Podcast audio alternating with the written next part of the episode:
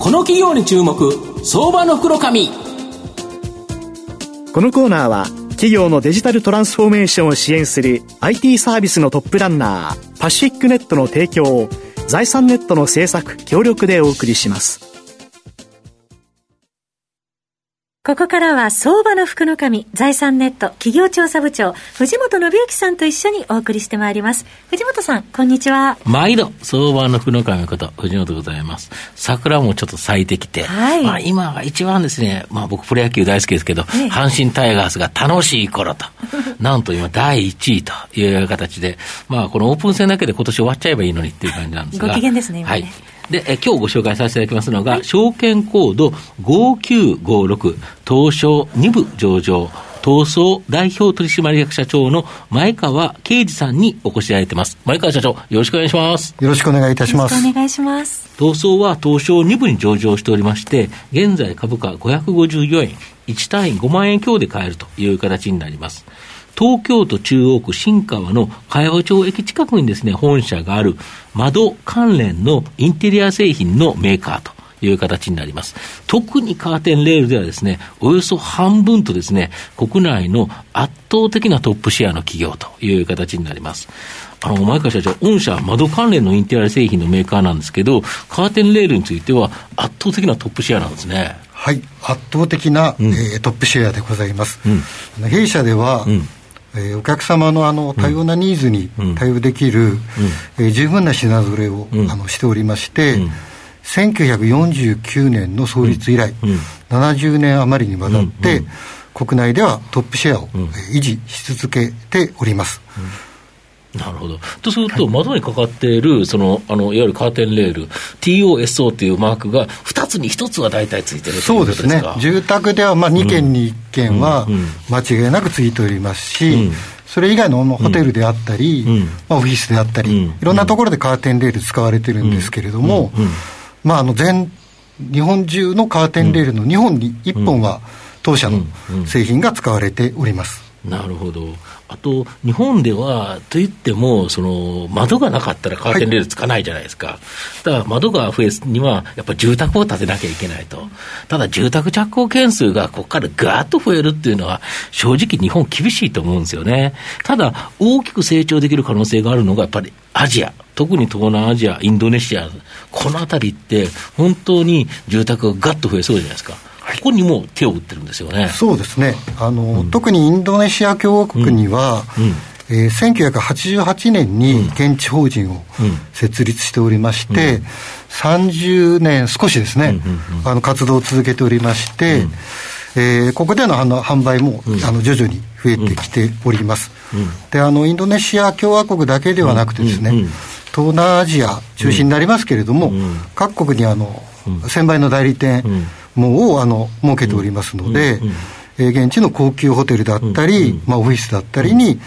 えー、多くの、えー、商品が採用されております。なるほど、中国も結構注力してるんですよね。はい、そうですね、あの中国も、うん、えー、2002年、えー、に現地法人、上海になりますけれども、設立をしまして、こちらのあの、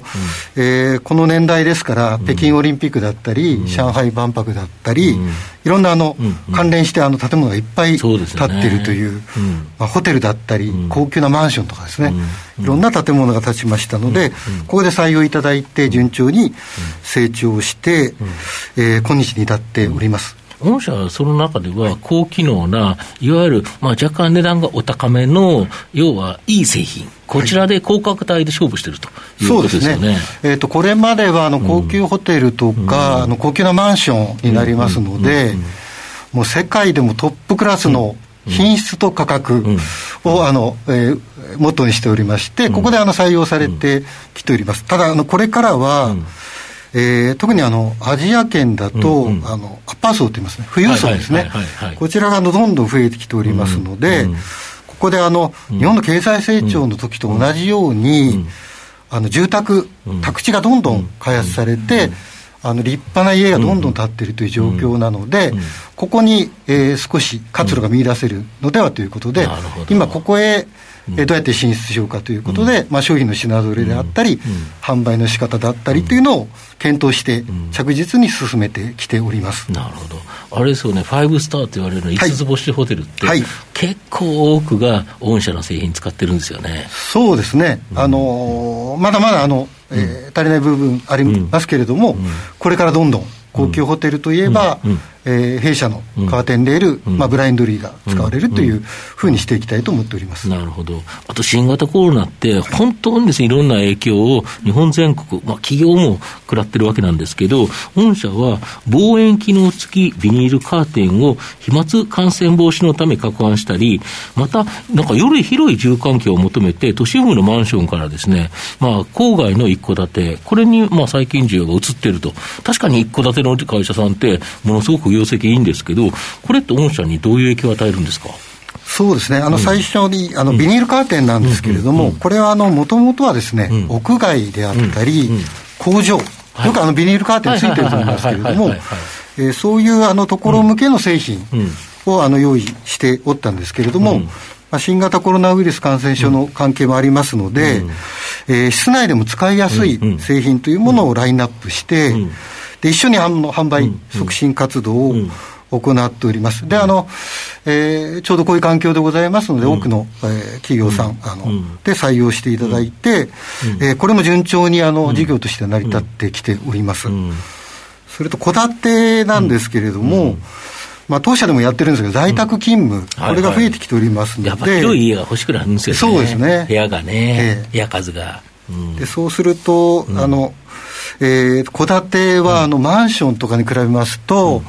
えーと、大体平均して5倍とか、6倍ぐらい窓の数が、普通マンションって4つ、5つ4つ、5つぐらいですかね。これがこだわったと20個ぐらい、20個とか、そうですよ、2階建てだったらそうですよね、はい、ちっちゃい窓いっぱいついちゃってますもんね。はいそうすると、そこにカーテンレールっていうのは、はい、やっぱり窓が増えた方が儲かりますよね。はい、もう、うん、えビッグチャンスが到来するということです。なるほど。そうすると、戸建てが建つと、そこで、はい、まあ、御社のカーテンレールの需要が拡大するということですか。はいあともう一つ、新規事業、はい、今まではカーテンレールとか窓っていうのがですね、はい、やっぱり中心だったと思うんですけど、いわゆる高齢者向け、はい、要は、あのー、お年寄りの向けにですね、さあのーえー、事業に注力してて、歩行補助用のステッキ、これではすでに非常にトップシェア。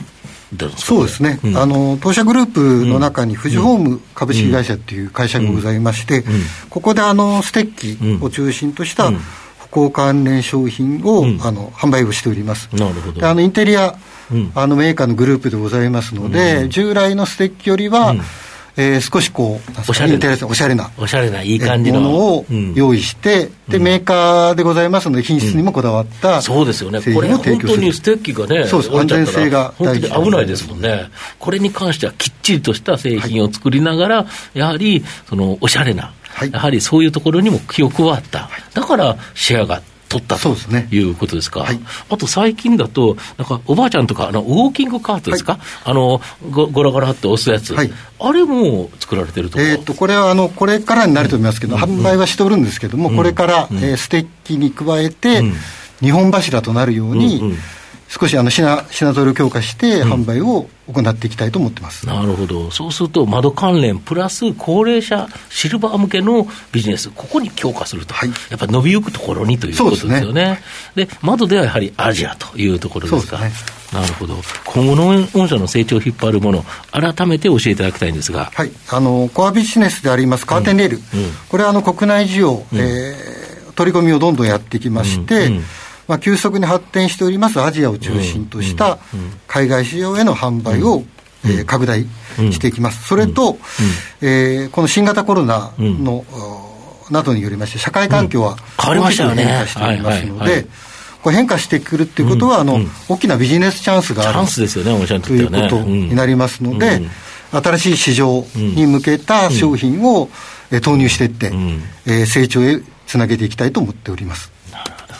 まあ、最後まとめさせていただきますと、東総は、えー、窓関連のインテリア製品のメーカーで、特にカーテンレールでは圧倒的なトップシェア企業という形になります。新型コロナショックで、郊外の一戸建ての人気が高まっていることから、窓の増加、これがですね、プラスに働くと。また、東南アジア中心の海外転換も、高機能製品を武器に、まあ、大きく伸びるかなと思います。で、高齢者向けのステッキ、カートカーなど、介護関連製品も、まあ、着実なですね、伸び期待できるということで、まあ、第三四半期でですね、実はすでに通期の予想を超えていると。で、株価指方面でも予想 PR が8倍台、実績 PBR はなんと0.4倍台と、まあ、超割安水準に放置されている状態。まあ、今後大きなですね、株価水準の修正、これ期待できる相場の袋紙のこの企業に注目銘柄になります。今日は証券コード5956東証2部上場東証代表取締役社長の前川啓二さんにお越しいただきました。前川さんありがとうございました。ありがとうございました。藤本さん今日もありがとうございました。どうもありがとうございました。企業のデジタルトランスフォーメーションを支援する IT サービスのトップランナー東証2部証券コード3021パシフィックネットはパソコンの調達、設定、運用管理からクラウドサービスの導入まで企業のデジタルトランスフォーメーションをサブスクリプションで支援する信頼のパートナーです。取引実績1万社を超える IT サービス企業東証2部証券コード3021パシフィックネットにご注目ください。この企業に注目相場の袋このコーナーは企業のデジタルトランスフォーメーションを支援する IT サービスのトップランナーパシフィックネットの提供を財産ネットの制作協力でお送りしました。